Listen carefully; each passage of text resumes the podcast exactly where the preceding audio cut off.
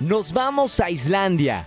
Pero no te preocupes porque ahora tú puedes acompañarnos a ver las auroras boreales a Noruega.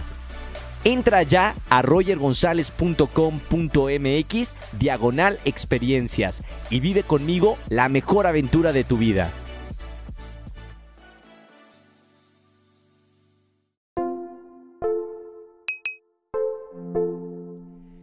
A un nuevo episodio de Comunidad Wimo. Soy Roger González y en esta mesa amamos a Colombia. ¿Saben por qué? Porque es un país maravilloso y he tenido la oportunidad de estar en tres lugares distintos de Colombia y siempre me han tratado como en casa. De hecho, a los colombianos siempre nos han tratado como en casa tratándose de, Colombia. Y tengo aquí en la mesa y en Comunidad Wimo a Mike Bahía. Bienvenido, hermano. Hermano, muchas gracias. Es un gusto estar aquí, la verdad. Oye, hablo maravillas de Colombia porque realmente, eh, decía fuera del aire contigo, eh, conozco Bogotá, Santa Marta y Cartagena. Y siempre me he sentido como en casa estando en Colombia. ¿Sientes tú lo mismo aquí en México? Bueno, pues la verdad, mira que es, hay una similitud tan grande que casi que ni, ni te das cuenta que pasaste la frontera hace rato. Solo por el acento, nada más. Sí, y pero sabes que eh, la, eh, la, gente es muy cálida, te sientes de verdad muy, muy bien recibido y, yo creo que no soy el único. Eh, aquí hay gente de muchas nacionalidades que se queda y como yo que tengo muchas ganas de quedarme. Oye, estábamos hablando también fuera del aire, tú ahora vives en, en Medellín. Medellín. Aunque no naciste ahí. ¿Dónde naciste, Mike? No, no nací en Medellín, nací en Cali en la ciudad. Caleño. Ajá, en el Valle del Cauca, ahí fue que nací. ¿Tienen, tienen costa, ¿no? Eh, ¿Cali o no? No, pareciera que sí, porque la verdad se siente muy costero. Tenemos costa a, unas cuantas horas por tierra eh, del Pacífico colombiano. Eh, Buenaventura sería el puerto más cercano. Y ahora que estás en, Medellín, ¿sientes como una algo diferente de, haber nacido en Cali y ahora mudarte a, a Medellín? ¿sabes qué? Yo al final, pues, antes de llegar a Medellín, estuve por Bogotá un tiempo buscando la oportunidad. La encontré en Pereira, viví un tiempo en Pereira y terminé de desarrollar la última etapa de mi carrera, los últimos años, en Medellín, que es donde de alguna manera, pues, ya he construido un, presente muy bonito. ¿Qué onda con la música en Colombia, Mike? Eh, le he preguntado a varios artistas que han estado conmigo en, en XFM ¿Qué onda con la cultura musical que hay en tu país? ¿A qué se debe que hay tantos buenos músicos, cantantes, compositores eh, que han, han triunfado en la música internacionalmente? Yo siento que es el trabajo en equipo, ¿sabes? Al final no es una sola persona la que está floreciendo cuando tú ves un artista que saca la cabeza. Eh, y todos los exponentes colombianos que lo han hecho es porque han encontrado un gran equipo, no solo en la parte de creación de la música, sino en la promoción, en el manejo, en los aliados a la hora de hacer buenos conciertos. Entonces siento yo que el colombiano... Eh, se conectó mucho con no solo el trabajo en equipo, sino la industria, hacer industria desde cada una de las áreas. Y, y, el epicentro se volvió en los últimos años Medellín, porque así es digamos que no solo en la música, sino en todas las industrias, el, paisa, que es, digamos, los, como se le dice eh, a los que viven ahí, a los que son de ahí, son muy estructurados a la hora de hacer negocios, muy justos a la hora de hacer un negocio. Entonces, al final, son buenos negociantes, que para mi manera de ver, de ver un buen negociante no es uno que gana mucho dinero, sino uno que es capaz de hacer muchas veces el mismo negocio con la misma persona. Me gustaría eh, que la gente que nos está escuchando en este podcast, Mike, eh, conozca un poco de, tus orígenes en tu infancia y, creciendo en Colombia. ¿Tenías el don de ser artista desde, desde que estás pequeño? pues, ¿sabes qué? El oído ha sido el que me ha, llamado la atención y me puso en el lugar donde la práctica me dio la posibilidad de vivir de esto. Y es, eh, lo digo porque, más que porque yo tengo un oído absoluto, que no se trata de eso. Explica eso, por favor, a la gente que nos está escuchando, porque justo eh, le platicaba hace poquito a unos amigos que un director de orquesta de, de Argentina tenía oído absoluto, que puede ser tanto un don como una desgracia. Claro, yo eh, no, no, no tengo el oído absoluto, lo menciono que el oído absoluto representa a una persona que es capaz de identificar en todos los sonidos la tonalidad exacta en la que se encuentran. Por decir, no sé, son un pito de un carro y ese pito la persona dice está mi bemol. Exacto, mi bemol mayor. Entonces, eh, esas personas logran al final eh, vivir la música desde una perspectiva distinta. no es mi caso, pero cuando hablo del oído hablo más a que la primera vez que mi historia fue que eh, yo me ha ido muy mal en el colegio históricamente, nunca he perdido un año, pero no he sido un estudiante destacado. Sí. Entonces, eh, pero los profesores sí me han querido mucho, he tenido muy buena química, incluso a los que me va peor son con los que mejor me llevo. Es un buen consejo de vida eso, ¿no? Si te va mal en calificaciones, por lo menos es simpático. Pues al menos, ¿sabes? Que me funcionó mucho porque llegaban a entregar notas y mi papá me quería matar y, y los profes decían, es que esto y lo otro. Y yo decía, sí, así es. Sí. Yo por eso, tata, como que admitía mi culpa y no sé, hoy que lo entiendo con los años, al parecer los alumnos eh, que llegaban eh, con sus padres a recibir las notas, cuando los profesores hacen lo mismo, notaban que, que, con otros compañeros era como que, no, es que el profe me la tiene montar. Yo nunca apliqué esa, Sí. me parecía muy baja. eh, y siempre pues como asumí mi vaina, ¿me entendés? Como que al final pues, no sé, era una cosa que naturalmente estaba en mí. Y eso eh, hizo que yo terminara eh, teniendo muy buen feeling con los profesores, pero también de, en el colegio descubrí el, el tema de la música porque un profesor me dijo, mira, Mike, estoy cansado de verte aquí. Por favor, eh, no te vayas a tu casa con las tareas. Quédate un rato después de las clases, porque yo vivía al lado del colegio. Literal, yo pasaba a la calle y era mi casa. Sí, Entonces él me decía, quédate, yo salía a las 2, pero los de extracurriculares iban a las 4, claro. que es eh, de fútbol, natación, whatever. Entonces él me decía, mira Mike, quédate hasta las 4, repasar los conceptos de cada clase, pedirle a alguien que sea muy buen estudiante que te preste el cuaderno para pasar las notas, para que y hacer las tareas. Sí. Utiliza ese tiempo y llega a tu casa a las 4 libre. Y yo vi eso como una súper un ejercicio bacanísimo. Claro. Entonces yo llegué, listo, va. Y empecé a aplicarlo, empecé a aplicarlo y como a la semana de aplicarlo, pues mi motivación era, voy a guardar un peso, por decir, para comerme una paleta y mientras me voy a comer la paleta, voy leyendo las tareas y no sé qué. Entonces Sí. generé una dinámica muy bacana, pero me cambiaron la paletería de, de lugar. Entonces yo, ay, se- señor, usted, las paleticas que estaban aquí, las de mango biche con sal. Ah, sí, mi niño se pasó para allá abajo. Allá abajo donde es ese árbol. Y bueno, yo me fui caminando hasta allá, ta, ta, ta, ta, compré mi paletica y al lado había un lugar donde se hizo bandera, que es como un triángulo así de concreto, con están unas, ban- unas banderas. Sí. Y yo me senté ahí debajo a comerme mi paleta, un lugar nuevo. Y estoy yo ahí comiendo mi paleta cuando siento un acorde hecho por voces, o sea... ¿Armonía? Armonía, una armonía, una un tritono al tiempo, así hermoso, en puras voces de coro. Y yo sentí un corrientazo por el cuerpo que yo no te logro explicar. Ese día fue como que la música me dijo, hey, Eh, tú eres para mí. tú eres por acá, es por aquí tu vida. Hermano, yo sentí un corrientazo. ¿Cuántos años tenías, Mike? no sé, por ahí ocho años. Chiquito. Estaba muy pequeño, muy pequeño. Porque yo fui el primer hombre coro del colegio.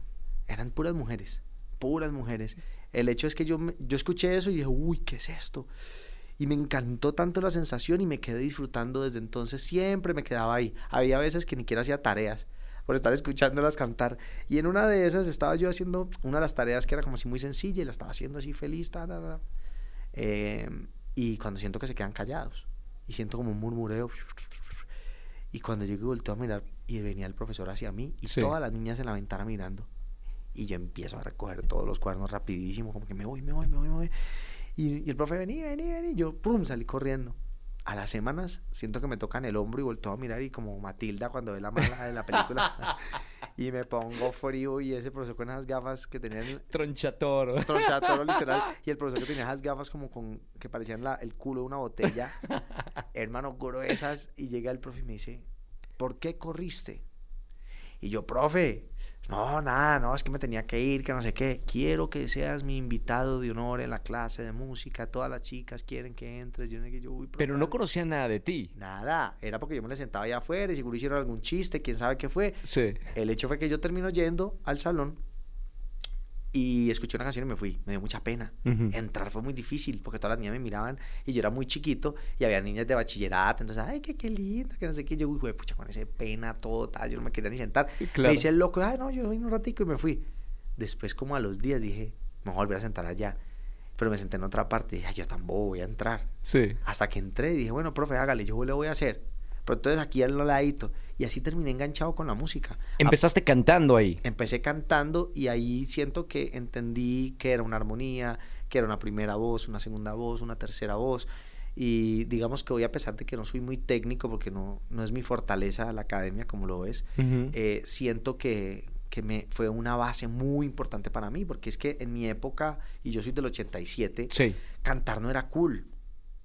¿Qué era? Tocar, ser músico. Nada. Nada. Eso no era, es futbolista. Aunque, ah, bueno, sí, tratándose de O sea, Colombia, sí, sí, sí. tú, sí. tú eras futbolista y Sí, chao. hoy es cool. O sea, hoy, sí, hoy es cool Hoy ser es artista. muy cool Hoy es en Colombia. en el mundo. En el mundo también. Sí, pero, pero siento que en ese momento no lo era. Eh, incluso yo ni siquiera, ni siquiera sé- existía este tema de- del bullying. Entonces yo salgo a cantar en, en un evento del colegio y, y hice un solo. Sí. Era la única voz de hombre. Entonces salía yo al frente, las chicas me apoyaban, súper lindo. ¿Qué me- tipo de música era, Mike?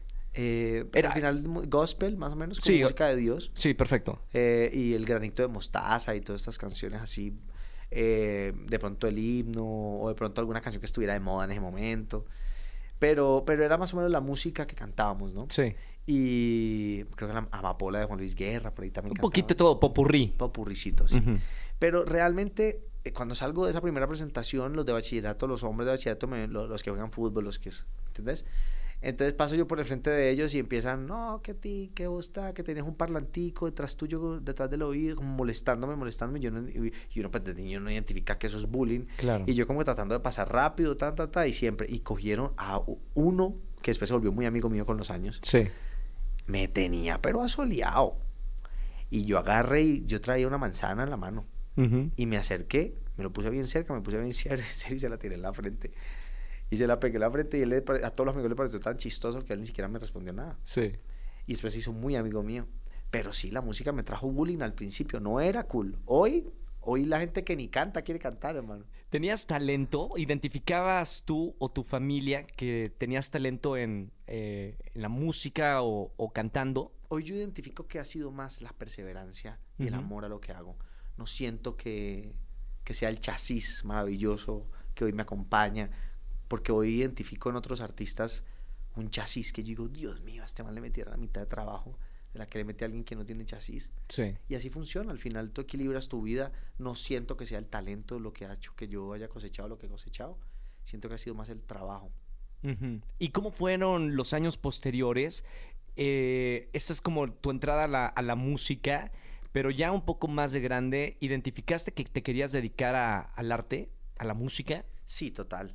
Total, yo lo identifiqué en algún momento, pero pues siempre está este tema de que te enseñan a, a vivir tu vida hasta un momento en donde te dicen, listo, algún día vas a tener que trabajar en algo que no te gusta. ¿Te decían eso tus papás? Pues al final es lo que todo el mundo te enseñaba. En la vida, en algún momento, no todo es chévere en la vida, la vida es difícil. Esos comentarios que todos hemos escuchado alguna vez, pues son los que más se quedan. No es como que te dicen, la vida es hermosa y te dicen, cuidado que te vas a golpear, te golpeas, te vas a acordar del golpe toda tu vida. Te lo dije, ¿no? Pero no te vas a acordar que todos los días amanece y hace un atardecer que no te vas a olvidar lo espectacular que es. Entonces, ese tipo de cosas hacen que crezcas con esos temores de saber de que no tengo que trabajar y producir dinero y tal. Que al final te edifica, ¿no? Ujú. Pero siento que si te aleja de lo que te apasiona, perdiste.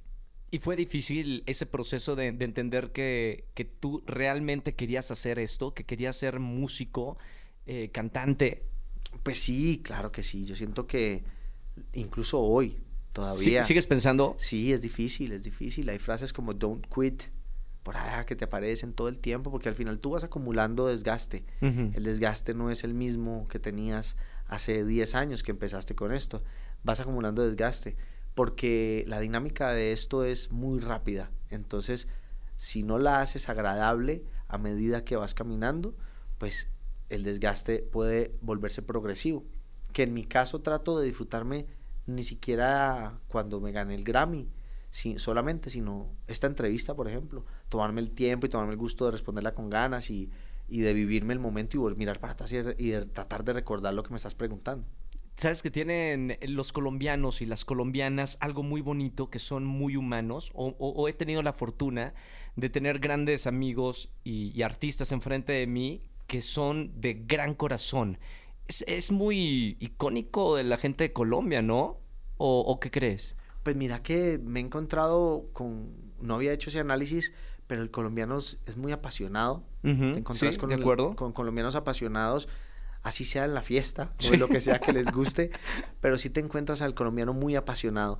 Y lo encuentro muy similar al mexicano, para hablarte la verdad. Sí. Eh, solo que aquí incluso tienen una percepción intensa de la música y de la comida. el picante, el rock, las baladas de esas poderosas de toda la vida, las bandas, power bands que ustedes tienen. La verdad siento que eh, es un Colombia muy grande, México. Estábamos platicando antes de, de iniciar el podcast, estábamos en vivo en Exa y te platicaba de esos artistas o músicos que, que se escuchaban y que tú escuchabas cuando eras adolescente. ¿Recuerdas alguno de, de ellos que te haya llamado la atención?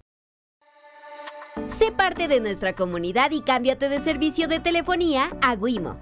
Cada vez somos más los que queremos una gran cobertura, más gigas para redes sociales y pagar menos. Pide tu SIM Wimo hasta la puerta de tu casa en somoswimo.com. Mexicanos. Sí. Bueno, Alejandro Fernández, totalmente. Vicente. eh, bueno, escucha Molotov, escucha Café Tacuba, escucha Nanitos Verdes, escucha Maná, escucha Panda, Ok. escucha Motel. Siento que hay, hay una, una mezcla. Ustedes tienen mucha maná, por supuesto. Sí. Tienen una mezcla muy linda de músicos. Y hoy escucho a Cristian Nodal, hoy escucho a, a la, a la dinastía Vega. Oh, claro. Llevan un rato Cornelio sin sacar algo por ahí, pero yo amo la música de Cornelio Vega y, y de eh, Ramoncito ahorita que está muy activado haciendo música chévere, a Adriel Favela es un gran amigo, que incluso él, con él no he hecho música, eh, pero me hizo un favor muy grande en un momento muy bonito. Eh, yo hice una canción con Gracie que se llama Amante, es una canción muy Sí. exitosa. Y el video eh, lo pudimos hacer, ese video donde estamos en una terraza en Los Ángeles. Con ¿Es de él? Es el apartamento de él. Órale. Y ahí uno no se podía subir a hacer la locura que hicimos, pero él desde lejos llamó a la seguridad, que eran mexicanos, ve, ayúdenos, un pana que lo quiero mucho. Y bueno, por eso existen esas tomas tan espe- espectaculares, porque él permitió que eso sucediera. Y después, hace un poco, colaboré con un colega también, con Karin León, que me mostró un lado tan hermoso y tan humano de la música. Él es un melómano que se encarretó con, con mi manera de ver la música y fluimos. Yo soy un tipo que difícilmente no se intimida por el talento de otro colega y cuando me ves colaborar con alguien así es porque hay detrás un gran ser humano. Yo creo que yo debería ser un indicador de eso. Cuando alguien colabora con, con, con Mike Sí. es porque hay un gran corazón y siento que eso pasa con Danny Ocean también. Oye, eh, acabas de, de- de tocar el- un, un punto importante, Mike, la manera de ver la música. Me llama mucho la atención que un ganador de un Grammy Latino le cuente a la gente y, y me cuente a mí cuál es tu manera de ver la música. ¿Qué es para ti la música? Bueno, la música para mí es un estado, un estado en el que puedes contagiar a las personas. Y siento que tú decides entrar o no entrar, contagiarte o no contagiarte. Y hay personas en el proceso en el que tú estás promocionando tu música que logras contagiar y otras que no.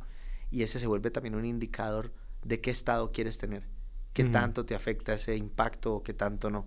Entonces, realmente yo lo veo como es un estado en el que puedo vivir y hacer que la gente viva momentos muy bonitos. Porque al final es como leer algo, comer algo rico o escuchar algo. Eso te recuerda momentos que son al final las fotos más lindas que nos llevamos al final, ¿no? Fotos musicalizadas, ¿no? Porque generalmente tenemos eh, la foto de momentos que vienen acompañadas de, de canciones, ¿no? O artistas. Así es, o de un sabor, un olor, o hay veces es un momento. La canción te recordó una foto, te recordó un olor, te recordó un restaurante, te recordó un país, te recordó definitivamente un momento de tu vida. Es como un tatuaje. ¿Tienes artistas, eh, Mike, eh, que te han tatuado la vida? Eh, Sí, un par de artistas que, que te hayan, que sean parte de tu soundtrack de vida. Sí, definitivamente Bob Marley, Ujú. UB40. ¿Sabe- ¿Podemos saber por qué? O sea, justo esos artistas.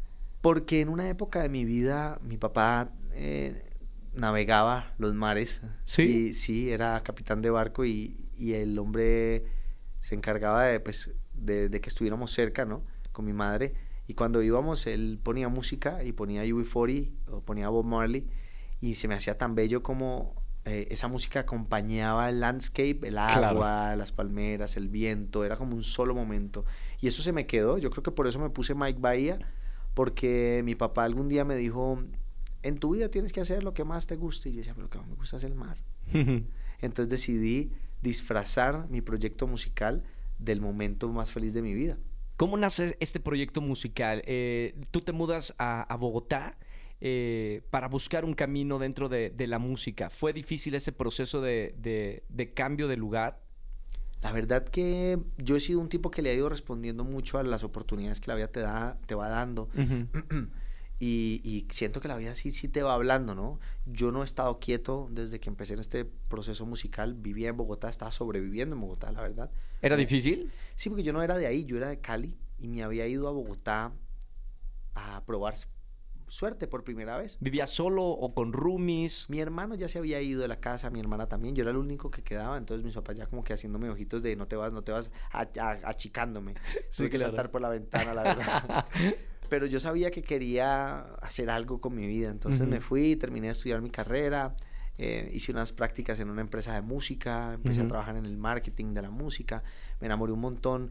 Pero antes trabajé en marketing puro, no en música, y después dije, uy, si voy a meterle a, algo que no sea lo que amo, pues que sea en medio de la música. Claro. Tengo que trabajar en el mundo de la música.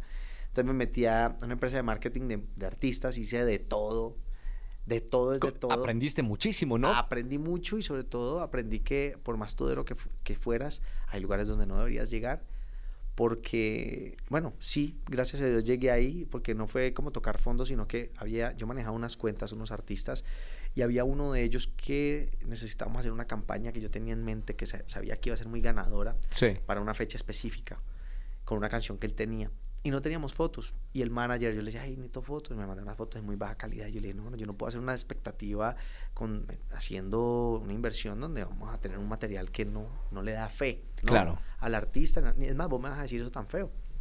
Entonces le dije, no, no, no, eh, ¿qué tienen próximo? No? Que tenemos este evento, no sé qué. Y yo, si no tenía entradas. Entonces llegamos yo al jefe y le digo, negro, vea, necesito que me consiga entradas para ir a no sé dónde. ¿Y para qué? Y yo, para para mandar un fotógrafo, para que le tome fotos. No, yo no tengo con qué pagar ese mano. Pues ya te imaginarás. Sí.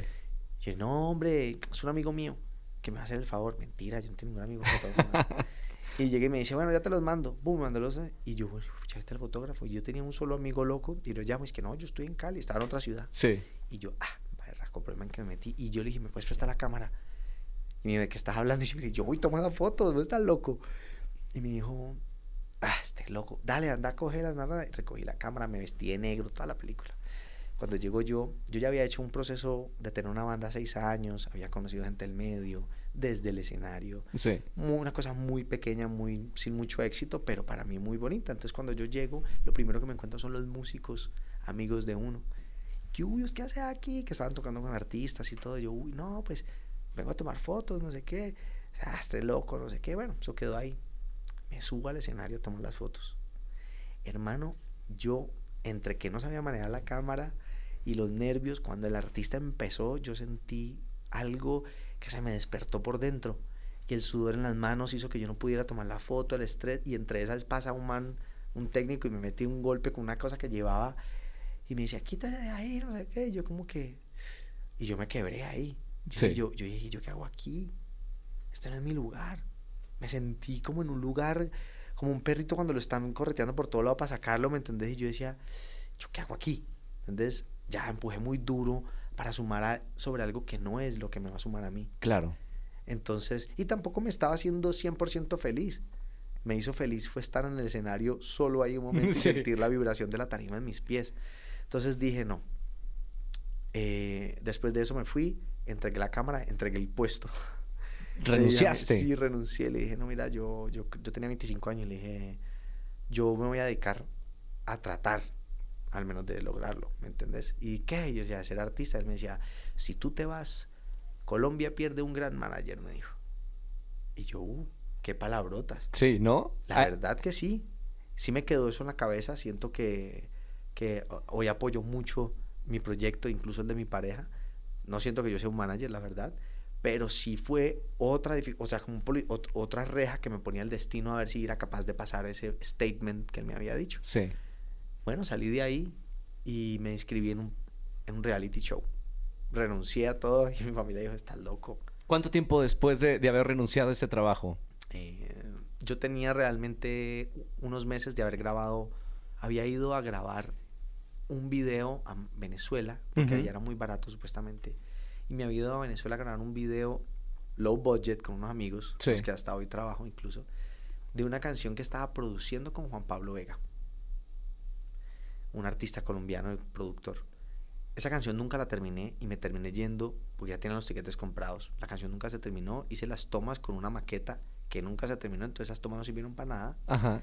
Pero pues ya no estando allá dije, muchachos, ya que estamos acá grabemos. Yo no sabía que eso no se iba a materializar, por supuesto, el videoclip, que después fue que pasó todo esto. Sí, sí, sí. Pero donde no grabé este video pierdo la ida. Y era un video, es el primer video de mi canal de YouTube. Soy Ujú. yo tocando con mi guitarra una canción, la primera que escribí que se llama Sola Bonita. Grabé esa canción y gracias a ese video que tenía guardado, cuando renuncié, casi que a la siguiente semana me inscribía en este formato La de voz, ¿no? cantante, La Voz. ¿Cómo te fue? Eh, ¿Cómo fue participar en, en este programa? Supongo que igual como en todos los países, era uno de los programas más vistos y una plataforma muy importante, ¿no? De, de lanzar nuevos artistas. Bueno, en esa época la empresa de marketing en la que trabajaba, posición, uno de los valores agregados o digamos que el know-how era el posicionamiento SEO, como en los motores de búsqueda. Sí. Que pusieran tu nombre y aparezca de primero. Y cuando, cuando yo decía, bueno, si a mí me publica una página de una- un canal importante, pues de alguna manera voy a aparecer de una, como Mike Vaya, porque mi nombre no era ese. Sí, sí, sí. No existía nada como Mike Vaya, yo había creado ese nombre, no existía nada. Entonces me inscribí, po- porque una, la inscripción era, crea un canal de YouTube, sube un video cantando y envíanos el link. Sí. Eso, así sencillo era. Y yo, bueno, yo creé mi canal de YouTube, Mike Bahía, monté mi videito y ese es el canal que hoy existe ahí. A ese es el, el primer video de mi canal. Entonces me llaman, ¿no? ¿Qué pasaste? Uy, súper bien. Primera, toda la familia feliz, pues no, este man se dedica. ta, ta. Primera vuelta, salgo, mi papá y me apoya, se voltean todos. Canté. ¿Qui- ¿Quiénes eran los que estaban ahí sentados? Creo que era Gilberto Santa Rosa, Wow. eh, Mar- eh, Ricardo Montaner, Wow. Andrés Cepeda Ujú. Y me parece que Carlos Vives, me parece. ¿Qué sentiste en ese momento? Mucha felicidad. Me sentí como que, bueno, ok, vamos por el camino correcto, está bien. Yo sí estaba ya con Gracie que vi- vive en la televisión y digamos que ya había hecho otro reality hace muchos años y conocía que era un programa de televisión que estábamos haciendo. Sí. O sea, al final tiene unos protagonistas, tiene un, un inicio y un final. Y eso, el final no hace una superestrella a nadie. Yo lo tengo clarísimo. O sea, o sí te hace mediáticamente fuerte, pero no. De ahí a que capitalices una empresa y una carrera, es los años los que lo dirán. Claro. Entonces yo realmente sí iba muy claro de lo que iba a pasar. Pero vivirlo, decirlo, es una cosa y vivirlo es otra. Cuando ya me, me toca la siguiente, me ponen una canción que me mató, porque yo soy muy fan de Bruno Mars, pero lo siguiente era una batalla con otro Sí. y la tonalidad o la, la- la- digamos que el, el registro alto no es mi fortaleza. Mi tono de voz suena brillante, entonces pareciera ser que yo tenga un tono alto, pero no. Mi tono no es tan alto. Y yo sabía que con Maroon 5, ellos escucharon mi tono de voz y dijeron, este man canta, Maroon 5, eh, canta Bruno Mars. Y Bruno Mars, su registro es muy alto y me ponen un man con un registro re alto. Entonces, La canción no la iban a bajar. O sea, era... Me mataron de entrada. Sí. Entonces yo dije, no voy a poder lucir mi voz. Claro, las, las tonos bajos de la canción van a salir hermosos, pero cuando la canción tenga que reventar, ajá, Sí. ahí no me voy a sentir. Claro. Entonces yo de entrada sabía que ahí me habían matado. Y hasta aquí llego, incluso me acuerdo ese día, yo me, me metí a, la, a, la- a mi cuarto, me puse la cobija encima. Tengo, y Gracie empezó a molestarme, ay, vení, ¿qué te ocurre? Vamos a estudiarla, no sé qué. Yo no sabía que esa era pues mi bendición, tenerla cerca a ella. Ujú.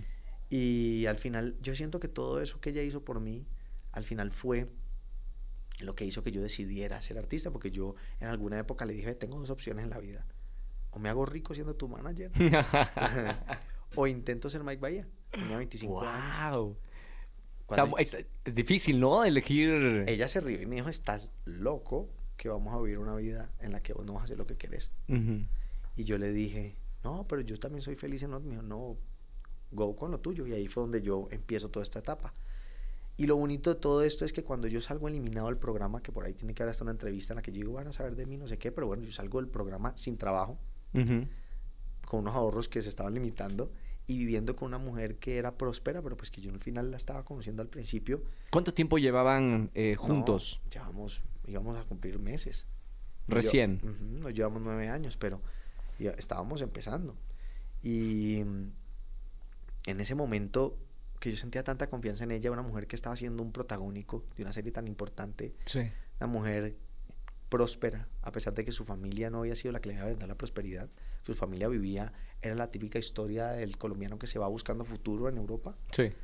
Entonces no era por dinero que ella estaba donde estaba, pero era próspera, percibía buen dinero, tenías tu carrera del Talentosa. año, talentosa, hermosa. Y esta mujer que se fijó en mí, pudiendo tener cualquier protagonista de novela. Segur- seguramente en otras entrevistas has contado un poquito cómo, cómo se conocieron. ¿Lo puedes contar aquí, Mike? Nos vamos a Islandia. Pero no te preocupes porque ahora tú puedes acompañarnos a ver las auroras boreales a Noruega. Entra ya a rogergonzalez.com.mx diagonal experiencias y vive conmigo la mejor aventura de tu vida.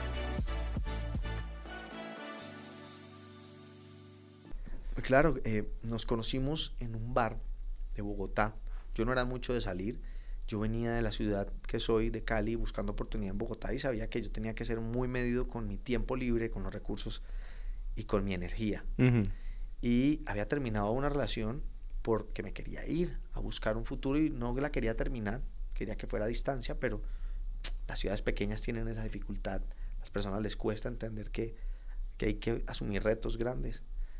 Y sus, los padres de la persona con la que yo había estado antes, pues digamos que habían hecho un esfuerzo grande para que ella estuviera ya estudiando. Entonces yo preferí, mira, la vida nos está separando y no estamos entendiendo esto entre nosotros, porque para mí también era difícil. Sí, Entonces claro. le dije, hey, vamos a dejarlo aquí un momentico. Entonces yo venía con toda esta información en la mente de salir adelante, de sacar la cabeza y conozco a Gracie. Se me atraviesa por el frente. Yo ya llevaba, realmente yo ya había llevaba mucho tiempo en Bogotá, pero yo me quedé con esa mentalidad constructiva de alguna manera de, de ser muy medido con mi tiempo libre y amaba sentarme con mi hermano y mis amigos a tocar guitarra. Entonces yo era mi trabajo, cine, el- la hamburguesería que nos gustaba Sí. y Netflix eh, y, y pura guitarrita. Bueno, sí, sí. a- hasta YouTube, ver documentales y todo esto.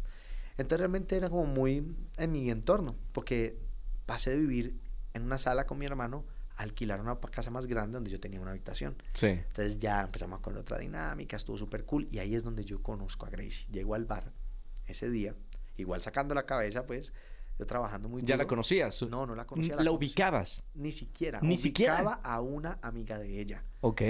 que, a mi que era amiga mía, cuando la veo entrar, ella venía de grabar una serie donde no tenía tiempo libre. Una, una actriz cuando está empezando, digamos que no tiene las mismas condiciones que una actriz que tiene experiencia, Sí. donde solicita unas horas y tiene un manejo mucho más digno a nivel de, De su tiempo. de su tiempo, ¿no? Sí, sí, sí. Entonces ella estaba así, full, full, full, y había una persona que cumplía años, la amiga que teníamos en común. Sí. Y ella, ay, quiero ir a un bar, no sé qué. Casualmente yo iba a ver tocar un amigo mío que tocaba ahí, que hoy es bajista de Maluma, que era el bajista de mi banda de toda la vida. Y al, al director de la banda de Maluma, que era MKC, Ujú. que es MKC, un gran amigo de nosotros, que tenían un colectivo. Y ahí iban varios amigos. Y ahí estoy yo sentado, cuando la veo entrar, literal, la toma de Armageddon, ella de frente, vestida negro, maquillada de blanco, pálida, porque la serie que estaba rodando era de vampiros Sí. y ella es, era la chica vampiro. Entonces ella pues venía, todos así como en una película, literal, o sea, una cosa como que Matrix, me van a matar, o sea, literal, llegaron por mí. Sí. Y en esas identifico a una amiga mía y, le- y me quedo sonriendo y eso como que vinieron todos hacia mí, yo dije, y me dio tanta risa que le dije, oigan, ¿ustedes qué? ¿Entendés? O sea, usted- nada que ver conmigo, yo todo chiquito, todo bajito, todos entaconados, manejes gigantes, Sí. y yo hago ese comentario sin fijarme en ella, Ujú. en Gracie. Y ella se quita el tacón y lo pone en el, el pie pelado en el piso y queda a la altura mía y me pone la mano en el hombro y me dice, yo soy de tu parche. Y yo, "Mm". ahí la miré, yo, bella esta mujer. Y le miré el pie y decía, después entendí que hacía el tatuaje, no entendí, pero esta mujer tiene un tatuaje en la planta del pie, o sea, sabía, es hardcore, ¿me Sí, sí, O sí, sea, sí, no, sí. esto es cualquier cosa. o sea, Hay una historia ahí Claro. interesante que, que hay que preguntar. Sí, porque yo, y después fue que me enteré que era el único tatuaje que tenía. O sea, que tu primer tatuaje sea en La la planta. planta. del pie. Sí. O sea, es un lugar súper doloroso. Y decía, keep feet on the ground. Entonces me dejaba como que esta mujer es una mujer interesante. Sí. Hubo química desde ese momento, pero no pasó mucho más. Eh, Gracie cuenta que ella le dijo a la amiga como que ve, dale, dale el teléfono a tu amigo, no sé qué. Yo nunca la llamé, nunca la escribí. Ella como que después con el tiempo le pide el teléfono, me escribe y yo como no tenía, no la tenía guardada, no le respondí. Pues yo estaba, la verdad estaba en un momento en mi vida donde estaba, ne- necesitaba veces de mi atención. Sí. A los meses que me da como por armar un parche, como que ay, ya me hace falta salir o algo. Y llego yo y me acordé de ese momento y yo, eh, voy a escribirle a mi amiga a ver qué. Ujú. Y la llamé. Yo, ¿qué hubo? ¿Qué más? No alcanzamos ni a saludarnos y pum, le arrebata el teléfono Grace y me dice, hey, ¿por qué es que no me contestabas tan picado? Uh. Y contestame y plum, cuelga. Y llego yo y, y me habla, pum, pum, pum, y veo que me habla un número que ya me había hablado muchas veces. Y yo, ay, Dios mío. Y que no habías contestado. No había Li- Literalmente te pusiste de... Difícil. difícil. Sin saberlo. Te voy a ser honesto, no lo sabía. Invertiste los papeles. Exacto. Y eso ella dice que le gustó mucho y pues de alguna manera les quiero decir, cuando ella llegó, ya cuando ya le escribo de mi número y empieza la comunicación, yo ya estaba del otro lado. Sí. Eso estaba listo. Sí, sí, y sí, ella ni siquiera sabía que yo cantaba y ella era, le encantaba la música. Sí. Y yo no cantaba como que yo me sé La Flaca de Calamaro y ya. O sea, ¿no? Yo- mi repertorio había This Love, eh, Sunday Morning, eh, Englishman in New York. O sea, canciones muy hermosas. eh, eh, What a Difference a Day Made, que es como un jazzecito. eh, Showgirl de Bluey Robinson, que Sí, tiene un sí, sí, sí. viajezote. O sea, música muy cool. Y llego yo, yo ni siquiera usaba eso como una herramienta de conquista. Y llego yo y le digo, eh, ya habíamos tenido muchos planes para hacer. Y nada se cumplía por sus horarios de grabación. Y esta casi no le interesó. Cuando llegó un día y le digo, en una de esas le hago un videito y le pongo así. como- yo estaba tocando guitarra y ella me escribió y le digo, eh, ojalá se cumpla el parchecito, le dije así. Sí. Y, sa- y en el mismo video llegué y le pus- puse el celular en las piernas y empecé a tocar Sunday morning rain is falling. Y ella dijo como que brr, me llamó un videollamada. Me dijo, "Eh, yo solo necesito conocerte para enamorarme de vos. No qué. yo, ¿what? Sí, no sé qué tal. A los, y otra vez pasó otra vez como una semana sin vernos. Y yo, no, no nos vamos a ver nunca. Ajá. Hasta que llegamos y concluimos en un lugar y nos vimos en un lugar. Y ahí empezó a pasar la magia. Diga- digamos que, que la música, Mike, eh, pues es la columna vertebral de, de haberse enamorado. O sea, sí, sí los unió la música. Sí, la música nos unió y nos va a permanecer unidos siempre porque a través de la música hemos podido escribir cosas que nunca se van a borrar, Ujú.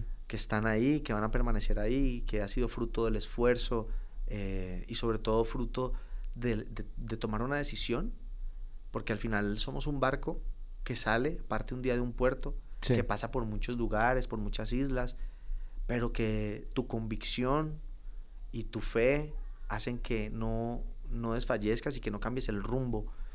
Y hoy le agradezco a la vida poder seguir navegando en el mismo barco de la... De, o digamos, son dos barcos distintos, pero vamos a uno al lado del otro. Sí. Y hay veces la tormenta no permite que nos veamos, ¿me entendés? Como que yo veo, yo, pero yo sé que ella está ahí Al y- lado. y ella sabe que yo estoy ahí. Después de, de- de este programa que nos contabas, Mike, de, de La Voz, eh, ¿qué siguió en tu carrera? ¿Tenías la, la oportunidad de, seguir tu carrera como, como cantante? Bueno, eh, yo cuando salgo de ahí eh, es donde se pone bueno. Porque ahí es donde mm, yo le digo a la vida, bueno, ¿qué quieres que haga yo? Pues al final voy a, a luchar cinco años. Y se lo dije a, a, a Grace y le dije, bueno, mamá, no sé qué va a pasar. Yo, te, yo fui claro, le dije, en el banco hay tanto. Esas son las medias y los calzoncillos que yo tengo. sí. Y de que de hecho vendí un carrito que mi padre me había regalado. Un Mini Cooper, de los viejitos. Viejitos, Sí. viejitos. Yo le hacía mecánica, todo era Un mi- clásico. un clásico. Y lo vendí para poder tener ese budget. Lo vendí para tener otro más moderno y ese moderno que me llevara a la capital y en la capital venderlo sin que mis papás lo supieran. Sí. Era una estrategia. Sí. El hecho es que venía de ahí. Y para cortar ahí esa historia, yo recupero, después de 10 años, a los 33 años, Ujú. recupero mi carro. Sí. Yo se lo vendo al señor que se lo vendí y le dije, algún día voy a ser artista y te lo voy a comprar. Llorando, llorando literal. Y un día lo llamé y le dije, ¿cómo estás? No sé qué, como ocho años después. Ah, güey, porque encontré unas carpetas con los datos y él lo encontré. Sí. A quien se lo había vendido y le dije, ¿te acuerdas de mí? Me dijo, ¿qué? ¿Te acuerdas del carrito amarillo? Sí, sí, le dije, "Pues yo soy Mike Bahía. Y él tenía puros bares. Sí. Él lo compró para un bar, entonces él tiene que pagar a Simpro y Psycho. Entonces él sabe quién es Mike Bahía. Me dijo, no te puedo creer que soy Mike Bahía. Dije, soy Mike Bahía, te voy a comprar el carro como te lo dije. Le dije. Y así pasó. Qué increíble. Así sucedió. Entonces cuando ese carro fue con lo que yo... Era, yo le dije a Gracie, bueno, esto es lo que yo tengo. Yo le voy a dar a estos cinco años. A ver qué pasa. Ujú. Y ella me dijo, dale, yo te apoyo. Y yo me fui a vivir a la casa de ella prácticamente. Sí. Bueno, de ella la, la ayudé a mudarse a un lugar más cerca, más central. Organizamos varias cosas, hicimos como una casita juntos, una cosa muy, un apartamentico, pero pues todo era de ella, la verdad. Sí. y yo tenía que dejar de cantar en los bares, que era donde yo sacaba un poco de liquidez. Yo, yo tocaba los, los tres días a la semana y yo tenía unos parlantes. Eh, entonces yo decía, en el, ba- porque nunca te quieren pagar bien, entonces yo decía, bueno, que no me paguen bien a mí, pero el sonido lo llevaba la primera vez gratis. Y después le decía, es que el dueño del sonido es un primo mío y pues él lo renta por tanto, pero me lo deja a mí en tanto. Sí, sí, sí. Entonces yo armaba un negocio en donde me iba, ¿no? Va- al- De sobrevivía. producción y de cantante. Exacto, sobrevivía. Entonces, como Sí. yo tocaba la guitarra, cantaba y hacía trompeta. Entonces, había veces que yo tocaba las canciones y, ay, voy a tirar un interludio de trompeta. Y me tiraba un solo de trompeta. Entonces, al final, al dueño del bar le gustaba. Entonces, yo con eso sobrevivía. Pero cuando empezó mi proyecto como artista, no podía hacer más bares. Sí. Eso se acabó. Tenía que renunciar al trabajo. Se acabó la plata, se acabó todo. Y es donde yo sentí el apoyo de Gracie. Hasta que llegó mi primera canción. Es que fue, gracias a Dios, fue la primerita. Sin discográfica, ¿verdad? Nada. Tenía unos socios con los que, que trabajaban en la radio. Y yo siempre fui muy claro cuando me metí en el programa. Yo he sido muy estratégico y cuando me metí en el programa, yo sabía que en el programa yo iba a permanecer si yo cantaba un género que estuviera pegado en la radio. Sí. O si yo representaba, en esa época no existían los Yo Me Llamo, pero si yo representaba a un proyecto caliente en la calle. Sí. ¿Cierto? ¿Por qué? Porque es un programa de música y si yo canto en las noches los éxitos, pues va a generar rating. Claro. Yo hacía ese contacto inmediato. Y en esa época había un grupo muy fuerte en la radio de Colombia, que era como el grupo trending. Y estaba esa dualidad entre los que hacían reggaetón y los que hacían rock y pop y todo esto. Como que era una vaina muy marcada entre el reggaetón. Pero ellos hacían reggaetón con banda. Wow. Ok. O sea, con una banda de rock, se cuenta, un ukulele, y eso sonaba como con reggaetón, y eso sonaba bacanísimo. Se, llamaban, se llaman alquilados. Y ese grupo, yo decía, yo tengo que cantar. Ellos tenían como tres canciones en la radio muy duras en ese momento. Y yo dije, yo voy a cantar. Y contacté al manager. Sí. Antes de que, esto es antes del programa del reality. Estoy yendo atrás. Sí, sí, sí. Y le digo al manager, le digo, "Ve, yo- a ellos, y les dije, muchachos, yo quiero, me voy a pasar a este programa. Ellos ya me conocían porque la banda que yo había tenido, habíamos alternado alguna vez con estos muchachos. Y ellos me tuvieron en un súper concepto. Sean que mi banda sonaba, que yo cantaba. Les abrían el, el concierto. Hicimos un concurso que nos ganamos y ellos y pasamos por un lado de ellos y a ellos les gustó mucho y después ellos se hicieron refamosos y gracias a eso nos conocimos. Sí. El hecho es que cuando, cuando ellos me los contacto, les digo, ¿se acuerdan de mí? Sí, sí, tal, tal. Yo voy a cantar en este programa, reality show, voy a cantar la música de ustedes. Ustedes me pueden mandar pistas, no sé qué, tal.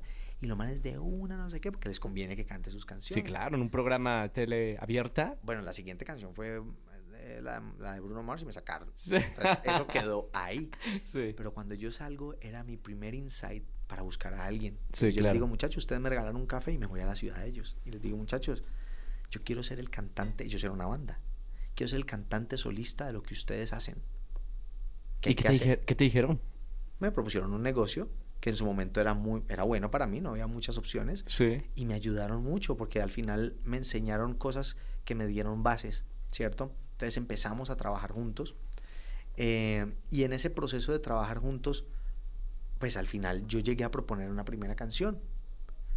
Esa canción ellos dijeron hay que cambiarle esto, hay que cambiarle esto. Le hicimos los cambios Ujú. con, con algunos de los muchachos de la banda de ellos y encontramos la primera canción. Mi primer gran éxito era literal la primera canción que salía a la radio. Mi papá me había puesto un ultimátum, me había dicho, si no te escucho, porque yo ya me había ido a Bogotá, ya, ya había renunciado, ya estaba en la vuelta, yo que mi papá decía, este man se me está descarrilando allá. ¿Sí o no?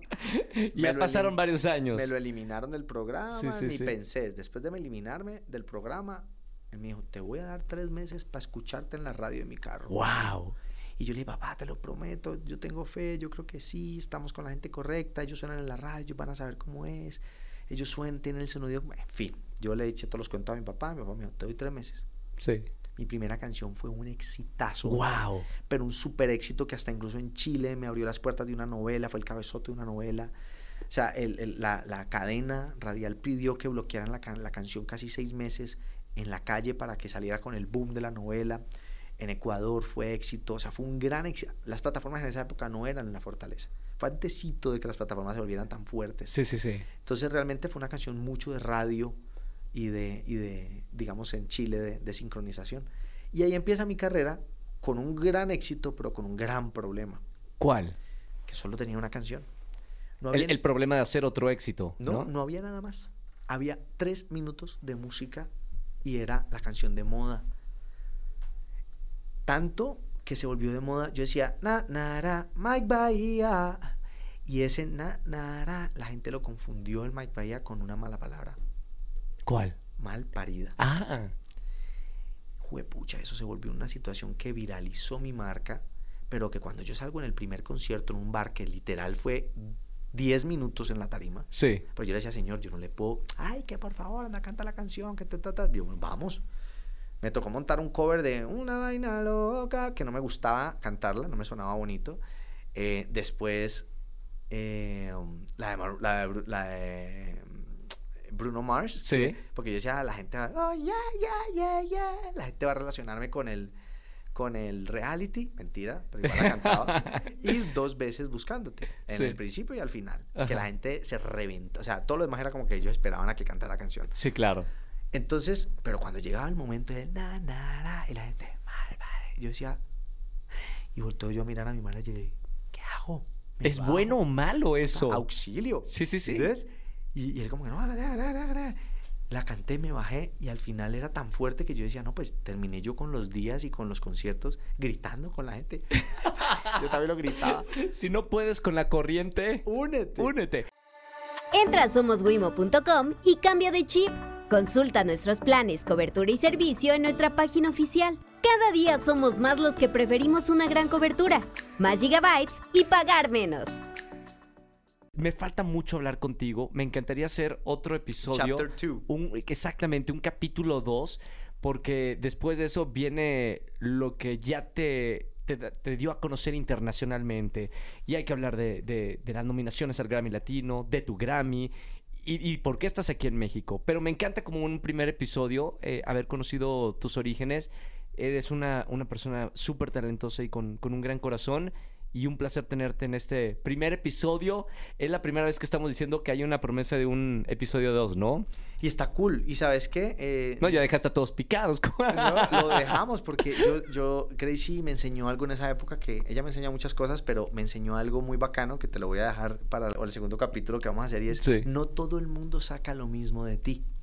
Quiere decir que si a ti alguien te cae mal, cuídate con que hables mal de esa persona, porque de pronto él sacó de ti eso y no saca lo mismo en otras personas. Entonces, si tú a otro le hablas mal de esa persona, esa, te vas a quedar mal porque de pronto esa persona no tiene esa misma percepción. Claro. Entonces, pero así funciona también en lo positivo. No todo el mundo saca lo mismo de ti.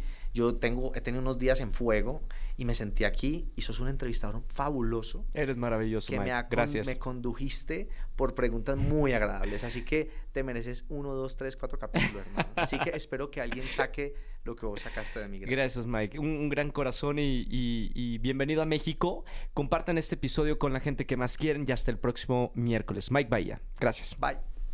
Step into the world of power, loyalty, and luck. I'm gonna make him an offer he can't refuse. With family, cannolis, and spins mean everything. now, you wanna get mixed up in the family business. Introducing The Godfather at ChumbaCasino.com. Test your luck in the shadowy world of The Godfather slot. Someday, I will call upon you to do a service for me. Play The Godfather now at ChumbaCasino.com. Welcome to the family. No purchase necessary. VGW Group. Void where prohibited by law. 18 plus. Terms and conditions apply.